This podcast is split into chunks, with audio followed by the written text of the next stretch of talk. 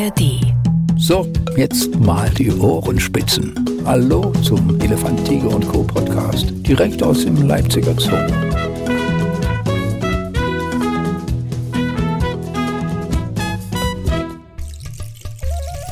Elefant, Tiger und Co., der Podcast. Eine neue Folge heute, endlich auch mal wieder aus dem Freien. Und natürlich, ich hoffe für jeden war das der Weg hierher, zu finden in der ARD Audiothek. Wer dort sein Ohr hineinhängt, an dem bleiben viele interessante Podcasts hängen, wie Ameisen an der klebrigen Zunge eines Ameisenbärs. Ich gebe zu, das ist nicht mein schönster Vergleich, aber er ist wahnsinnig nützlich als Überleitung für unser heutiges Thema. Denn der Ameisenbär, das ist das besondere Tier, das wir heute ein bisschen beleuchten wollen. Und einer der besten Freunde des Ameisenbärs ist heute hier bei mir zu Gast, Florian Ludwig. Sei herzlich willkommen. Hallo, herzlich willkommen, auch da draußen. Florian, der Ameisenbär, wir haben den ja damals auch, als ich dich äh, konkret schon selbst im Podcast hatte, ja auch schon mal besprochen. Aber äh, es gibt ja immer wieder eine neue Entwicklung und den Ameisenbär, das ist schon ein besonderes Tier. Also zuletzt war gerade das Okapi, was für mich auch nach wie vor immer noch ein Naturwunder ist. Aber der Ameisenbär ist es ja auch so ein ganz spezielles Geschöpf. Ich weiß, ihr mögt das nicht gern, aber kannst du auf deiner persönlichen Rangliste der exotischen Lieblingstiere mal irgendwie so verorten?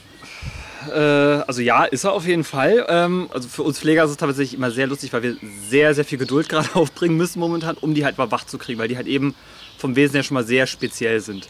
Es ist jetzt keins von den Tieren wie jetzt Guanaco oder auch Wasserschwein, wenn wir die jetzt rauslassen wollen, die dann sagen, oh, okay, zack, Schieber geht auf und Ja, ja. Wasser, da bin ich. Man lässt sich bitten. Also wirklich ganz gemächlich. Also man muss dann erstmal das, das Tier wecken, ehe dann sich mal überlegt wird, sich vielleicht mal aufzuraffen. Im ehesten Fall ist es eher so, dass sich nochmal auf links drehen und liegen bleiben, wie es wahrscheinlich viele andere Leute auch gerne morgens machen würden. Ja. Die lassen sich wirklich sehr bitten. Aber so vom Umgang her muss ich sagen, sind sie schon sehr skurrile Tiere. So, so ein bisschen einerseits die Ruhe weghaben, aber auch trotzdem, auch wenn sie im einen Moment ruhig sind, können die trotzdem ganz schnell sehr aufbrausend sein, also sehr schnell sehr wechselhaft sein von der Stimmung her. Das Langschläferprinzip, ist das jetzt äh, durch die Zoohaltungsbedingungen, weil sie jetzt zum Beispiel eben Ameisen nicht suchen müssen oder sind das generell so? Das ist tatsächlich generell so. Also meine klar, in Zoos ist es natürlich noch mal ein bisschen extremer als in der freien Natur, weil ich sag mal so im Zoo, da müssen sie wirklich nicht lange suchen. Klar kriegt man kriegen sie eine Beschäftigung in Form von morschem Holz und so weiter. Ja. Das Futter müssen sie klar müssen sie auch auflecken, aber das ist natürlich jetzt nicht so ein Aufwand wie in der freien Natur, wo sie wirklich dann über mehrere Stunden auch mal beschäftigt sind und wirklich dann in Ruhe einen Termitenbau aufreißen, dann da ein bisschen dran fressen und ich meine effektiv bleiben die maximal 40 Sekunden, eine Minute, wenn es hochkommt pro Termitenhaufen und dann gehen die weiter, weil ja die Ameisen bzw. Termiten sich ja dann verteidigen. Das findet der Ameisenbär auch unangenehm und geht dann weiter, weil die ja irgendwann auch irgendwie Nasen, Ohren und sowas irgendwann alles dann da versuchen reinzubeißen. Ja, und vom Prinzip her ist es auch so, dass selbst wenn sie dann irgendwann, irgendwann satt sind, was auch lange dauern kann, weil es sind so im Schnitt 35.000 äh, Ameisen oder Termiten, was sie fressen müssen, um erstmal satt zu werden, ist das Preis-Leistungs-Verhältnis halt eben nicht wirklich äh, effektiv. Das heißt, sie haben einen enorm hohen Aufwand für ein relativ geringes Ergebnis. Ja. Und das heißt also, um satt zu werden, müssen sie viel machen und den restlichen Tag, was jetzt nicht gerade mit Revierabstecken äh, gemacht wird, wird mit Schlafen verbracht, weil einfach die Energie in gewisser Weise irgendwo dann eingespart werden muss. Und das machen die halt in Zoos natürlich trotzdem, dass sie, wenn sie nicht gerade was machen müssen, dann legen sie sich hin und schlafen und Ist ja auch Ja. eh der angenehmste Teil des Tages. richtig, genau. Du hast schon viele Dinge angesprochen, die ich auf jeden Fall auch noch mit aufgreifen werde, aber trotzdem komme ich noch mal zum Hauptteil. Ja. Auch dieses, dieser vermeintliche Bär ist kein Bär, oder? Nee, es ist kein Bär. Also er, das Einzige, was er mit dem Bär gemeinsam hat, ist, dass es beides Säugetiere sind. Ja. Aber tatsächlich ist es so, dass der große Ameisenbär mit Faultieren zu den Nebengelenktieren gehört. Also die Mit Faultieren verwandt. Genau. Na, da passt doch das Schläfrige irgendwie In rein. gewisser oder? Weise schon, genau. Äh, wobei Faultiere ja noch mal ein bisschen extremer sind. Da ist der Stoffwechsel ja noch, noch mal um einiges runtergefahren. Ja. Aber es sind tatsächlich keine Bären im eigentlichen Sinne. Also sie wurden auch früher zu den, oder wurden auch zu den Zahnarmen gezählt. Äh, was in gewisser Weise auch stimmt, weil sie haben ja keine Zähne mehr evolutionstechnisch, also nicht einen Zahn mehr. Das ist, das ist wirklich nur langgezogener Schädel, die äh, 50 cm lange Zunge oder bis 60 cm lange und wirklich die Zähne wären einfach nur im Weg, weil die brauchen sie auch nicht mehr. Weil normalerweise ist es ja so, wenn die Ameisen oder Termiten fressen, das wird aufgeschlabbert und wird sofort abgeschluckt und geht in den Magen. Und den Rest erledigt dann der Magen. Und wehrt sich die Ameise da unten nicht weiter?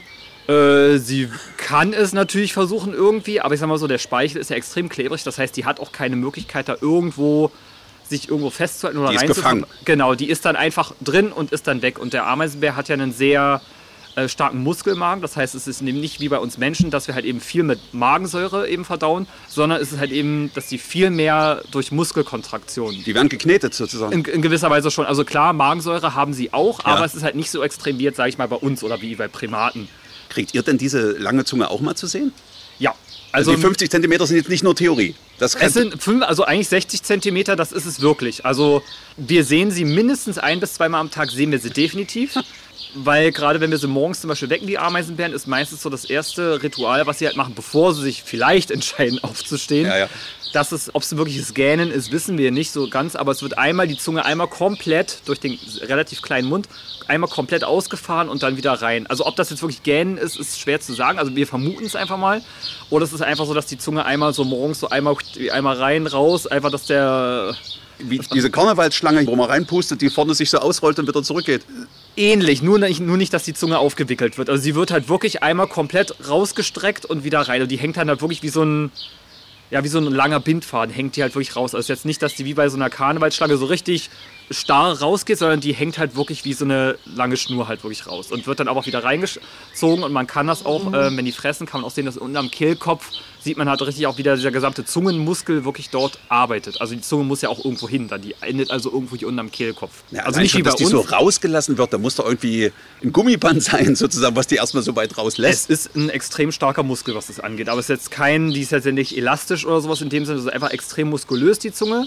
Die kann ja auch quasi wie so ein Lasso fast genommen werden. Also jetzt nicht, dass die jetzt hier was mit einem Lasso einfangen, aber wenn jetzt, sage ich mal, Insekten auf dem Boden liegen, dann geht die Zunge wirklich, die flutscht da über den Boden und die angeln sich da wirklich die äh, Mehlwürmer oder was auch immer wir an Insekten mal geben, angeln die sich ganz schnell, wie so ein Lasso sieht das wirklich fast aus, angeln die sich das ganz schnell ein und dadurch, dass die Zunge extrem klebrig ist, also sehr klebrigen Speichel hat, bleibt alles sofort dran kleben und wird abgeschluckt. Also nicht mit dem Kopf so hin und her Nee, gehen und die Zunge nee. schlappert das mit, sondern die geht, Nein. der Kopf ist starr und die Zunge Genau, sucht sich und die ihrs. Zunge, die wandert halt wie ein eigenständiges äh, Lebewesen, kann man fast sagen, vor sich hin. Aber wie gesagt, das ist, ein- eigentlich das Hauptorgan, was der Ameisenbär braucht. Wenn die Zunge also nicht mehr funktioniert, dann hat er ein großes Problem. Das sieht bestimmt cool aus, wenn die Zunge da so vor sich hin krabbelt, während der Kopf Ja. drauf wartet, dass Ja, genau. die Ameise, dass das Futter reinkommt. Ja, also wie gesagt, also gerade wenn wir die jetzt auch täglich füttern, wenn die ihren Napf dort haben oder sei es auch nur mal mit Ästen oder irgendwie also morsches Holz haben, der Kopf, der ist wirklich komplett fest und die Zunge, die geht wie so eine, ja, wie so eine Schlange, geht die links, rechts, oben, unten, geht die da völlig selbstständig lang.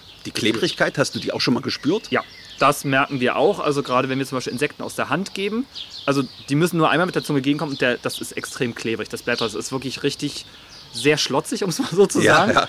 Ähm, und wir merken es auch jeden Tag, wenn wir die Näpfe sauber machen. Ich meine, das Futter an sich, das ist ja eigentlich ja, ist halt normaler Nahrungsbrei, den man eigentlich so an sich ganz gut wieder abkriegen würde. Aber in, in Kombination mit dem Speichel ist das Futter halt wirklich fast wie Beton am nächsten Morgen angekrustet. Also die paar Reste, die noch drin sind, das wird wie gefühlt wie Zement irgendwie nochmal, hat man das Gefühl. Ähm, aber ihr, äh, also euch gegenüber wird die jetzt sonst nicht eingesetzt. Also es ist jetzt keine, sagen wir mal, vermeintliche Verteidigung, die Zunge. Nö, Verteidigung nicht, aber wenn jetzt, sage ich mal, wir den mal so die Hand einfach nur so hinhalten, da wird auf jeden Fall dran geschnuppert. Mit der Zunge lutschen die auch manchmal so an der Hand dran rum. Keine Ahnung, wenn wir zum Beispiel irgendwie, keine Ahnung, irgendwie eine tolle Seife vielleicht an den Händen hatten oder was auch immer die Ameisenbären gerade toll finden, dann wird die Hand manchmal abgeleckt. Ähm, manchmal wird auch so ein halber Finger mit eingesaugt, das passiert auch schon mal. Wie reagierst du da? Ja. Ersch erschrockenes Zucken nee, oder? nee, eigentlich gar nicht. Man, man, man weiß es ja, dass es alles ein bisschen schlotzig und schleimig ist. Man sagt sich, ja, okay, mach dein Ding, Hände kann man ja waschen. Muss man halt ein bisschen gründlicher machen, weil das halt eben nicht so einfach Wollt- abgeht. Wollte ich gerade fragen. Also, Genau, es ist nicht so einfach, also man muss das schon ein bisschen gründlicher dann waschen, dass es wirklich abgeht, weil selbst wenn man wenn man es nicht gründlich macht, merkt man, dass es dann doch ein bisschen schwierig an den Händen bleibt. Nun ist dieses Tier ja nur auf Ameisen oder Termiten fixiert. Ja. Und muss ich mal grundsätzlich fragen, wie gut du dich mit Michael Ernst verträgst. Weil wir hatten gerade vor zwei Podcasts seine unglaubliche Bewunderung für Ameisen. Dieses tolle staatenbildende Insekt was das nicht alles kann. Und du andererseits äh, pflegst mit Liebe ein Tier, für das Ameisen einfach nur Nahrungsgrundlage sind oder sowas. Hast du aber trotzdem auch ein gutes Gefühl für Ameisen. Ja, ich bin tatsächlich, also wo ich jünger war, Noch jünger. ja, da hatte ich tatsächlich mal ein sehr, sehr großes Interesse an Ameisen. War sogar so verrückt, dass ich selber privat, also das, keine Ahnung, wie alt war ich da? 12, 13 Ja. oder so. Da wollte ich halt wirklich, zum Teil durch Kinofilme, die damals in der 90er, durch Große Anima- Krabbeln. Große Krabbeln oder Ants, da bin Ja. ich damals als Kind sehr großer Fan von gewesen und da war dann so dieses so Interesse für Ameisen auch sehr groß entfacht worden. Und da wollte ich auch privat immer gerne Ameisen in der Wohnung haben. Oh. Wusste aber selber gar nicht, wie das geht. Ich meine, heutzutage kann man das ja wirklich sehr fachmännisch machen. Wusste aber als Kind damals auch nicht. Aber ich habe damals sehr großes Interesse an Ameisen gehabt und finde die auch bis heute extrem faszinierend, was das Und angeht. trotzdem bist du beim Ameisenbär gelandet. Das ist ja auch irgendwie. Ja, na, ich sag mal so, es hängt ja trotzdem alles irgendwie zusammen. Und ich sag Ja, mal so, ja. der Ameisenbär ist ja jetzt keiner, der jetzt äh, die Ameisen jetzt wirklich bis aufs Blut ausrottet. Der ist ja wirklich nur relativ kurz an jedem Ameisen- oder Termitenbau. Das heißt, der frisst ja hier und da mal nur so einen kleinen Kosterhappen, weil der macht ja seine Nahrungsgrundlage, zerstört er ja nicht. Der frisst ja hier und da mal ein bisschen, das Volk an sich, das bleibt ja bestehen. Das, das hört man ja letzten Endes oft äh, von Tieren, dass die die Grundlage nicht zerstören. Aber du hast schon gesagt, äh, dass die sich auch wehren. Genau. Also, also er würde schon, wenn er könnte, weil es sicherlich einfacher ist, auch so einen Ameisenbau zerstören können. Aber die, äh, sie haben eine Möglichkeit, sich dagegen durchzusetzen. Also ob er es wirklich mutwillig machen würde, glaube ich eher weniger. Ähm, aber klar, ich denke mal, es ist auch vorrangig einfach, weil die Ameisen sich halt wirklich wehren, weil ich meine, die beißen, schießen zum Teil mit Ameisensäure oder auch die Termiten, die können halt auch enorm beißen. Aber ich sag mal so, so ein Termitenbau oder Ameisenbau, der geht ja einige Meter noch in die Tiefe. Also da müsste der Ameisenbär schon sehr, sehr tief buddeln, um Ja. das wirklich bis zum Ende zu erledigen. Also der müsste ja wirklich bis zur Königin vordringen und das müsste er wirklich dann erstmal hinkriegen, weil die Königin ist ja wirklich dann wirklich ganz weit unten drin und die ist ja so gut geschützt und da kommt er ja gar nicht ran bisher. Das heißt, er frisst ja vorrangig dann eigentlich wirklich nur die Arbeiter oder Soldaten dann. Also das Vorhandensein eines Ameisenbärs ist nicht das Ende der Ameisenkultur dort sozusagen. Nein, nein. Die, die passen schon einfach auch zusammen. Richtig, es ist also quasi auch so ein bisschen Regulierung fürs Volk. Ja. Vielleicht auch ein bisschen. Also wie gesagt, auch wenn der da seine paar hundert Ameisen pro Volk da mal wegnimmt, das ist eigentlich gefühlt, das, das fällt nicht ins Gewicht. Aber davon kann der doch nicht satt werden, oder? Das macht die Masse halt aus. Das sind, wie gesagt, 35 Ameisen oder Termiten am Tag muss er fressen. 35, das klingt 35.000, das dauert. Ach, 35.000, ja, nicht Entschuldigung. 35, 35.000. 35 ist doch höchstens eine Vorspeise. Und wie gesagt, wenn er jetzt so pro Ameisenhaufen vielleicht seine paar hundert nur aufnimmt, dann ist er halt schon eine ganze Weile beschäftigt. Er muss ja erstmal, gerade so ein Termin mal erstmal aufreißen, dann da was fressen. Das dauert halt schon eine ganze Weile, um dann erstmal satt zu werden. Äh, Ich komme nochmal auf die Zunge zurück. Wenn du sagst gähnen, man kann sich nicht vorstellen, dass dieser riesige, wie beim Krokodil, dieses riesige Maul dort aufklappt. Nein. Nee, nee, also der, wir haben ja diesen extrem langgezogenen Schädel. Und es ist halt wirklich nur an der Spitze, ist halt so eine ganz kleine Öffnung, wo jetzt so maximal jetzt so, so ein Zeigefinger oder so ein Daumen von uns reinpasst von der Öffnung. Und die Zunge ist auch minimal dünner als so ein Zeigefinger, also an der Wurzel, sage ich jetzt mal. Und wie gesagt, das ist jetzt wirklich nur eine ganz kleine Öffnung vorne. Und wie gesagt, mehr Platz, als dass die Zunge dort rauskommt, ist da auch wirklich nicht groß. Die Zunge passt gerade so durch und mehr ist da auch nicht. Hast du einen Ameisenbär äh, schon mal richtig in Aktion gesehen? Äh. Also jetzt am, am Ameisen- oder Termitenhügel? Nee, zumindest hier im Zoo habe ich es noch nicht gesehen. Gut, freie Natur auch noch nicht. Also das wollte ich Äh, jetzt nee, also weder, weder noch. Also so Ja, richtig ja. in Aktion nicht. Also, aber ich kann es mir schon vorstellen, dass also ich weiß, es muss eine ordentliche Kraft hinter sein, weil so ein Termitenbau, der ist ja, kann ja stellenweise betonhart sein und wie gesagt, die Krallen sind ja auch nicht ganz ohne. Also das erstmal aufkriegen, ja, da sind Kräfte hinter, das, das kann man sich, glaube ich, nicht so ganz ansatzweise vorstellen. Musstest du die schon mal spüren? Also die, die Krallen beziehungsweise... Also ich selber nicht. Äh, wir haben schon mehrfach gesehen, wie sie halt reagieren, wenn sie halt eben nicht mehr ganz so nett sind. ja. Bestes Beispiel hatten wir jetzt, wo wir auch Gory und Badana letztes Jahr das erste Mal wieder zusammengelassen haben, also zur Verpaarung. Das war jetzt also nicht sofort freudiges Wiedersehen, sondern es war erst einmal auch so ein bisschen Überforderung von beiden Seiten. Das heißt, sie haben beide sich natürlich auch erstmal ein bisschen groß gemacht, haben sich auch ein bisschen angebrüllt, um erstmal so ein bisschen wieder auszutesten, okay, wen habe ich da jetzt wieder vor mir? Ich meine, sie haben sich ja auch lange nicht gesehen. Das war 2019 das letzte Mal. Aber schon erkannt oder nein? Erkennen tun sie sich auf jeden Fall, weil die riechen sich ja auch trotzdem, aber dass sie jetzt mal wirklich so ohne Barriere mal wieder zusammen waren, das ist ja doch schon eine ganze Weile her gewesen. Und meine, klar, es ist erstmal auch so ein bisschen Unsicherheit bei beiden. Gory habe ich auch schon ein paar Mal erlebt, zum Beispiel in einer etwas kälteren Jahreszeit, also gerade im Herbst, wenn er wirklich so gar keine Lust hat rauszugehen, dann wird er auch manchmal schon ein bisschen stinkig. Wenn er wirklich nicht raus will, dann fängt er wirklich an rumzubrummen oder brüllen, fängt dann auch an mit den, mit den Krallen mal so andeutungsweise irgendwie so ein bisschen zu hauen stellt einen Kamm auf, aber so richtig extrem, dass es so auf zwei Beine ist und dann wirklich so brüllend hinter ihm her ist, so in dem Sinne nicht. Ähm, da Aber ich das kann passieren, ja. das kann passieren, wenn, wenn man halt die Grenzen definitiv alle überschreitet und einfach so die ganzen Warnzeichen nicht ernst nimmt. Dann kann es wirklich passieren, dass er dir wirklich auf zwei Beinen schreiend und mit Armfuchteln hinterher rennt. Also wirklich so brüllend und auch so. Echt jetzt? Ja, ja, das machen die. Okay. Das ist, also sollte man wirklich, äh, also möchte ich auch nicht haben. Nee. Also bei wem ich das wirklich äh, mal erlebt habe, war bei Badana, beim letzten Jungtier und auch beim jetzigen Jungtier. Es war die ersten Tage oder in der ersten Woche passiert. Das Jungtier war vom Rücken gefallen und hat halt am Anfang haben die noch nicht so diese Kraft, sich wirklich permanent festzuhalten, weil es einfach wirklich auch anstrengend ist. Und das Kleine hat halt geschrien und Badana war halt eben auch extrem aufgeregt. Das heißt, sie hat natürlich auch gebrüllt und es ist halt eben, ich sag's jetzt wirklich mal, es ist, als wenn man Jurassic Park, einen T-Rex hört.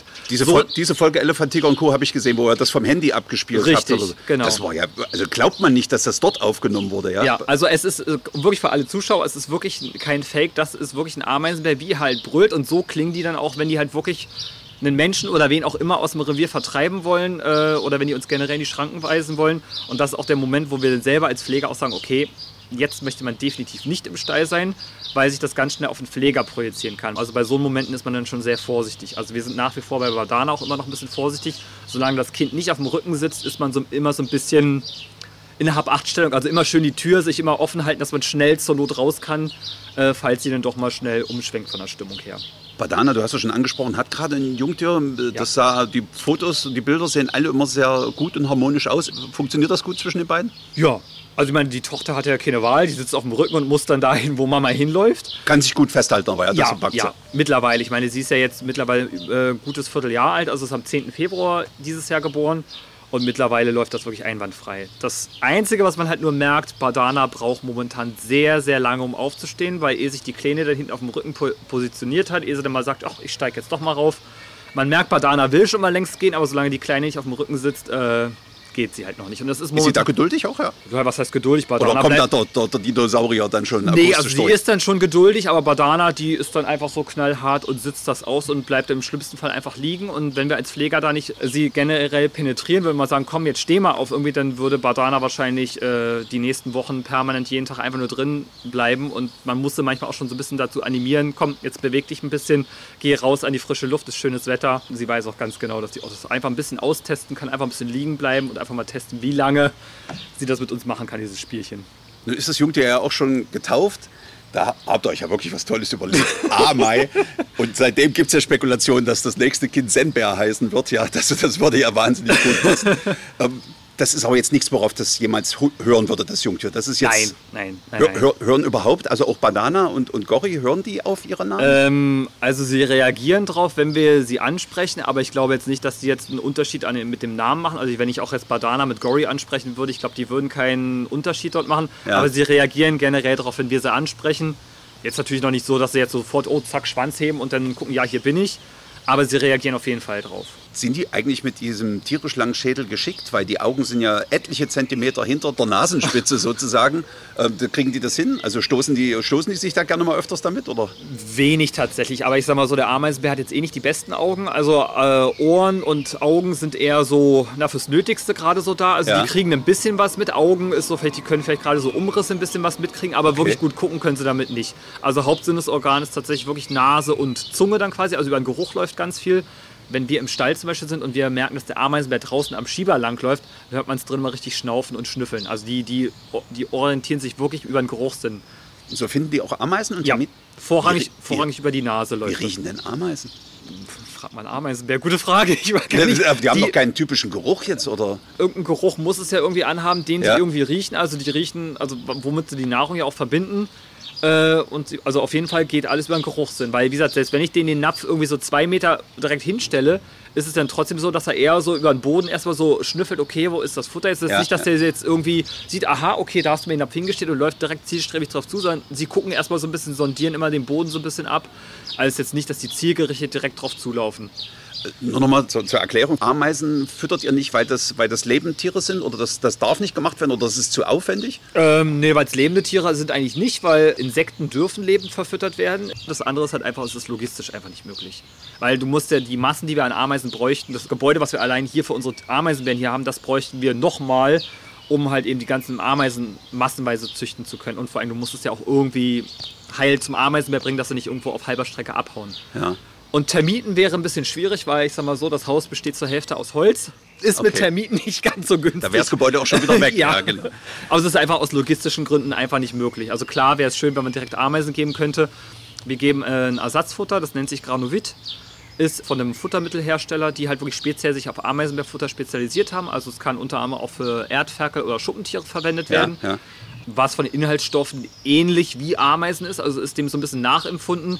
Klar, es ist auch Insektenschrot mit drin, aber es ist zum Teil Geflügel ist mit drin, es ist, glaube ich, Garnelenschrot mit drin, diverse Mineralzusätze sind noch mit drin und das wird eigentlich nur mit Wasser angerührt und wird dann eigentlich ein erdfarbener Brei vom Prinzip her. Also ihr rührt jeden Tag da was an sozusagen? Genau, mit Wasser, das quillt dann eine halbe Stunde und dann rühren wir es an. Und ansonsten gibt es ergänzungsweise immer zur Beschäftigung oder auch wenn wir die einmal die Woche auf die Waage nehmen, die Ameisenbären, ähm, machen wir das mit Mehlwürmern oder Zophobos. Also Zophobos sind ja die großen Schwarzkäferlarven. Die gibt es dann als Leckerei. Also das sind dann wirklich die einzigen Insekten, die wir dann wirklich so lebend geben. Und ansonsten alles, was sie auf den Außenanlagen finden, das wird natürlich dann auch mit aufgeschlabbert. Ähm, ich kenne es auch noch aus anderen Zoos, dass die zum Teil auch ähm, tote Mäuse anbieten. Wir haben es auch bei den Ameisenbären schon gehabt, dass die äh, tote Ratten auf der Anlage gefunden haben. Also es waren einfach Futterreste vom Mähenwolf. Ja. Äh, dass die dann entweder dann selber mit der Kralle die halt aufgeschlitzt haben und dann die Innereien rausgeleckt haben. Also das machen Ameisenbären tatsächlich auch. Also sie sind nicht nur auf Ameisen und Termiten Ich wollte gerade sagen, die sind schon. sondern gehen auch durchaus mal an Aas ran. Also jetzt vielleicht nicht unbedingt wegen dem Fleisch, was da drin ist, sondern auch einfach, weil auch Fliegenmalen dran sind. Die werden mit aufgeleckt. Klingt zwar alles ein bisschen eklig, aber einen Ameisenbär gibt es scheinbar nichts Schöneres. ja, ja, das ist alles gut. Ähm, und äh, ansonsten ist es aber auch so, dass äh, absoluter Renner, warum auch immer, Ameisenbären fressen extrem gerne Avocado. Also ist in vielen Zoos so, dass man Avocado als Leckerei mal geben kann, also wirklich nur in Maßen, weil in größeren Mengen ist sowas halt eben für viele Tierarten giftig. Aber wenn, das, wenn du alle paar Wochen mal eine Avocado im Ameisenbär gibst, dann ist das alles vollkommen in Ordnung. Also ist jetzt doch gar nicht so ein extremer Nahrungsspezialist wie zum Beispiel der Koala, der ja außer Nee, Eukalyptus nun nee, gar nichts verdrückt, nee. sondern. Also, also es ist schon so, dass ein Großteil der Ernährung trotz alledem Insekten ausmachen. Äh, vorrangig Ameisen, Termiten und dann natürlich alles andere, was an kleinen Insekten noch aufgenommen wird. Und ein kleiner Anteil in der Ernährung, der aber nicht zwingend notwendig ist, den sie nicht unbedingt brauchen, was sie aber trotzdem immer gerne mal mit aufnehmen, sondern halt eben mal Aas, wenn sie es finden. Oder dann halt eben auch mal eine Frucht oder so. Also das ist aber wirklich so ein geringer Teil. Also der Großteil macht schon die Insektennahrung aus. Was beim Ameisenbär ja auch immer auffällt und sehr schön ist, ist dieses, dieses glänzende, besonders gefärbte Fell. Macht ein Ameisenbär Fellpflege? Ja, äh, die Ameisenbären gehen tatsächlich sehr gerne und auch sehr viel baden. Im Hochsommer machen sie es sehr gerne. Also unser Männchen geht sogar auf der Außenanlage sehr gerne in, in diesem Tümpel baden. Das Einzige, was jetzt so ein bisschen Geschmackssache ist, äh, äh, die Ameisenbären, also gerade im Stall, haben das Talent, dass sie das Badebecken auch als Toilette benutzen. Was für uns Pfleger, schon, was ja. für uns als Pfleger natürlich sehr schön ist, weil dann kann man es einfach in den Abfluss jagen. Ähm, aber das äh, Eklige an der Sache ist, sie gehen erst auf Klo und danach baden sie sich in der Brühe. Das klingt jetzt nicht nach Fellpflege. Nee, aber wie gesagt, ansonsten ist es halt so, äh, dass sie trotz alledem gerne baden. Also draußen in dem Teich, der ist äh, relativ frisch, was das angeht, aber drin das Becken, klar, das wird jeden Tag frisch gemacht. Manchmal ist es auch so, dass die trotzdem erst reingehen und baden. Es ist jetzt nicht immer, dass die permanent prinzipiell erst einen Haufen reinmachen und dann drin baden. Aber was auch sehr niedlich zu beobachten ist, gerade im Hochsommer, wenn wir die jetzt zum Beispiel auch manchmal hier im rückwärtigen Gehege haben, da haben wir auch nochmal ein separates Becken, dass sie auch teilweise wirklich ins Becken richtig komplett abtauchen. Und da haben wir auch so ein bisschen die Innenwand ist mit so aus Spritzbeton, ist ein bisschen rauer. Dann schubbern die sich da wirklich wie mit einer Rückenbürste den Rücken und Ja, putzen sich. ja. Und dann wird sich auch danach dann manchmal richtig in Staub geschmissen und dann wirklich im Staub halt ge, geschubbert und gesuhlt, einfach auch ein bisschen auch gegen Insekten ein bisschen vorzugehen, weil auch ja klar, Mücken und so weiter können ja auch hier und da mal beim Ameisenbär eine Rolle spielen. Aber wie gesagt, die gehen ansonsten auch sehr gerne baden. Also in vielen Zoos werden die auch unter wa- lauwarmem Wasser geduscht, richtig. Oder auch wenn man Beregnungen anmacht, sowas finden die toll. Also wie gesagt, die baden sich ansonsten sehr, sehr gerne. Also richtig baden wird jetzt so durchziehen und fast auch Schwimmbewegung oder sich suhlen. Beides. Also die können, die tauchen auch richtig unter. Also euer Becken ist schon ein Stück tiefer Ja, auch, oder? das ist auf jeden Fall so tief, dass die richtig untertauchen können, beziehungsweise wenn es jetzt nicht so tief ist, dann legen sie sich richtig runter, dass die wirklich komplett auch untertauchen können und dann putzen die sich halt richtig mit ihrer, auch sieht immer sehr faszinierend aus, wie die sich mit ihrer monströsen Kralle dann irgendwie immer noch putzen, ohne sich zu verletzen dabei. Das ist schon sehr faszinierend. und, und guckt dann die Nase wie so ein Periskop dann oben raus, dass die. Nicht unbedingt. Nee. Die tauchen dann richtig ab und dann wird sich gesuhlt und gewälzt und dann in Ruhe geputzt irgendwie. Ja, und dann ist schön. Ja. Spielt die klebrige Zunge eine Rolle bei der Fellpflege? Das wäre ja, glaube ich, kontraproduktiv, oder? Teilweise auch. Okay. Ja, also wir haben es äh, bei Badana und Amei haben wir es jetzt zum Beispiel ein paar Mal beobachtet, dass ähm, Du sprichst es schön aus, Amei. Hier, da- so wird es eigentlich auch da, ausgesprochen. Da, da kommt das Amei gar nicht es so hat, es hat Ja, keine ja, ja. Ab Abkürzung von Ameisenbär oder so, es Ja, ist ja, wirklich. Amei. Es hat eigentlich mit dem Wort Okay. nichts zu tun. Ich, ich versuche Abbitte. Also Deswegen, ich, das haben wir auch schon von diversen Kollegen so gehört. um To Abbitte, be, so warte, ihr habt genau. da keine Idee gehabt, nur Ameisenbär abgekürzt. Nein, es heißt Amei, genau genommen. Okay, da gebe ich mir da jetzt auch viel Mühe. Aber nochmal, Entschuldigung, zurück. Ja, Äh, ja, nee, wir haben es bei Badana und Amel gesehen, dass die, äh, Badana der, ihrer Tochter dann auch mit der Zunge den Schwanz hinten mal sauber leckt oder auch die Krallen putzt, aber auch umgekehrt, dass die Kleine, an, gut, das ist wahrscheinlich eher zufällig, dass sie bei, an ihrer Mutter auch mal an den Krallen, am Schwanz irgendwo mal ein bisschen rumrüsselt und da mit der Zunge auch ein bisschen mitputzt. Und vor allen Dingen, die machen sich halt auch selber mit, äh, weil anders geht's ja nicht, ich meine, die können ja nicht wie wir Toilettenpapier nehmen, die machen sich halt eben dann auch selber teilweise nicht zwingend jedes Mal, wenn sie auf Klo waren, aber putzen sich halt eben auch unten mit, mit der Zunge halt, weil Ja. wie sollen sie es sonst machen? ja, ja, ja. Das machen die halt auch. Haben, eine besondere Beziehung dazu. Das haben wir ja schon gemerkt, wenn sie dann auch drin baden. Ja. Äh, Eine gegenseitige Fellpflege jetzt der Erwachsenentiere gibt es nicht. Das klang sehr nach Einzelgänger, ja. ja, also es ist ja Mutter und Jungtier eher, wenn Fellpflege. Ansonsten ist es, glaube ich, eher zufällig, dass das passiert. Aber jetzt nicht, dass jetzt die sich wirklich gegenseitig irgendwie, wie man es bei Affen kennt, gegenseitig grumen, also jetzt lausen oder Ja. so. Eigentlich nicht. Ist es dann eigentlich ein schönes, weiches Fell oder traut ihr euch da gar nicht anzufassen? Oder? Es ist, ja, wie soll man es jetzt, es ist, ähm, es ist schon irgendwie weich, aber es geht auch mehr so Richtung Schweineborsten so ein bisschen. Ja. Also bei, bei Amei ist es tatsächlich jetzt noch schön weich. Okay, ja, ist Jungs, Also, ja. aber es wird halt im Alter immer ein bisschen borstiger. Aber es ist auf jeden Fall, ich würde schon sagen, es ist ein bisschen weicher als Schweineborsten auf jeden Fall. Lässt euch Badana denn ran? In der Regel schon, ja. Also Ja. sie ist, sie ist ja nach wie vor, ist sie ja trotzdem eine Liebe. Äh, man muss sie halt, man muss ja, oder gut, generell musst du beim Ameisenbär eigentlich eh generell immer gucken, wie sie drauf sind. Also merkst du eigentlich auch schon, wenn- wir kennen sie ja zum Glück schon jetzt ein paar Jahre. Aber so in der Regel ist es halt so, dass Badana uns schon, wenn auch in die Nähe lässt und dass wir auch mal Jungtier auch wenn immer mal angucken können und so weiter. Also das klappt schon. Man muss halt jetzt einfach nur generell einfach ein bisschen vorsichtiger sein als sonst, weil du halt nie weißt, wie was mit der Kleinen mal ist. Sollte die jetzt wirklich doch mal schreien, dann hast du ein großes Problem, dann solltest du wirklich schnell draußen sein. Aber sie ist in der Regel ist sie sehr, sehr entspannt geworden. Mit der Kleinen läuft das ist alles gut. Also Und wenn die Kleine jetzt zum Beispiel mal runterfällt draußen, ja. die Ameisenbären, also Badana hat doch gar keine Möglichkeit, sie wieder hochzuhieven. Legt sie sich dann flach vor sie hin, dass sie wieder aufsteigen kann? Oder wie, wie funktioniert das? Jein, also ja, also die geht teilweise auch ein bisschen in die Knie. Also Ja. hinten oder legt sie auch teilweise ganz flach hin, dass die Kleine hinten rauf kann. Ansonsten ist es auch so, selbst wenn Badana steht, würde die Kleine es auch irgendwie schaffen, hochzukommen. Es ist zwar natürlich jetzt ein bisschen schwieriger, jetzt wo sie schon ein bisschen größer ist. Von hinten mit Schwung? Oder? Äh, naja, sie versucht sich dann mit den Vorderkrallen hochzuziehen, was Badana aber mittlerweile auch nicht ganz so angenehm findet. Also das kann ich mir vorstellen, ja. weil wir merken auch schon, dass sie jetzt an den Seiten, so an den Flanken auch schon so ein bisschen leichtere Kratzspuren hat, wo sich die Kleine permanent immer festhält, weil die, die hat ja auch trotzdem, auch wenn sie so klein ist, schon enorme Krallen, weil die sich ja einfach festhalten Ja, ja. von Anfang an. Aber in der Regel ist schon so, dass Badana dann schon hinten ein bisschen mit dem Hintern ein bisschen runter geht, dass die Kleine rauf kann. Der Ameisenbär lebt ja hier nicht allein in seinem Gehege, sondern der Mähnenwolf ist da auch noch mit drauf oder so. Richtig, Das ähm, klingt jetzt nicht so nach einer Freundschaft. Also zumindest würde ich das auf den ersten Moment so sagen. Oder vertragen die sich super? Na, was heißt super vertragen? Also es sie haben sich akzeptiert, sagen wir es Okay, mal so. ja, ja. Äh, ist aber tatsächlich eine Vergesellschaftung, wo, wo wir selber auch alle nicht gedacht hätten, dass die so funktioniert. Ähm, wir haben auch relativ lange tatsächlich gebraucht mit der Vergesellschaftung, weil wir am Anfang erstmal gut, Ameisenbären sind erstmal neu gekommen, dann hast du erstmal die Ameisenbären an die Anlage gewöhnt, dann hatten wir sie lange im Wechsel draußen. Und dann haben wir ja, ich glaube, Anfang 2019 die Vergesellschaftung mit beiden gemacht und ähm, es geht tatsächlich sehr gut. Also Mähnwölfe, die wissen halt ganz genau, dass sie vorsichtig sein müssen, weil der Ameisenbär ist auf jeden Fall der, der die Hosen anhat auf der Außenanlage. Weil das ist halt eben auch so das beste Beispiel. Der Ameisenbär hat halt einfach deutlich mehr Kraft, was es angeht, weil allein so von der Statur her hat er auch einfach Okay. mehr drauf. Also der Ameisenbär ist auch schwerer als so ein Mähnwolf. Ja, der okay. Ameisenbär, der wiegt um die 50 Kilo und die Mähnwölfe, die sind bei knapp 30 Kilo. Also ist schon ganz schön viel Luft zwischen. Und der Mähnwolf, der ist halt eben kein großer Räuber in, in dem Sinn. Also der ernährt sich ja wirklich nur von kleinen Tieren. Also Okay. sowas, was so Meerschweinchen, Kaninchengröße hat. Aber das ist jetzt kein Wolf, wie wir ihn jetzt hier aus Europa oder Okay. aus Nordamerika zum Beispiel kennen, die jetzt hier wirklich im großen Rudel jetzt hier eine Elchkuh irgendwie reißen oder so. Das macht der Mähnwolf nicht. Der lebt ja auch nicht als Rudel, die leben als Pärchen zusammen, maximal dann vielleicht mit den Jungtieren noch, aber ansonsten es ja doch eher Tiere, die doch auch eher mal alleine auch anzutreffen sind, als jetzt im großen Rudel.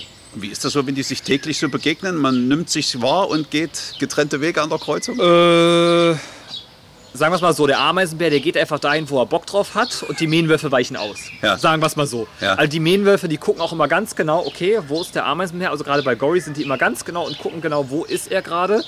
Ist auch manchmal sehr lustig zu beobachten, weil es gibt so manchmal äh, äh, gibt so seine fünf Minuten. Also wir sehen dann immer nur das, äh, denken so, okay, was macht Gory gerade?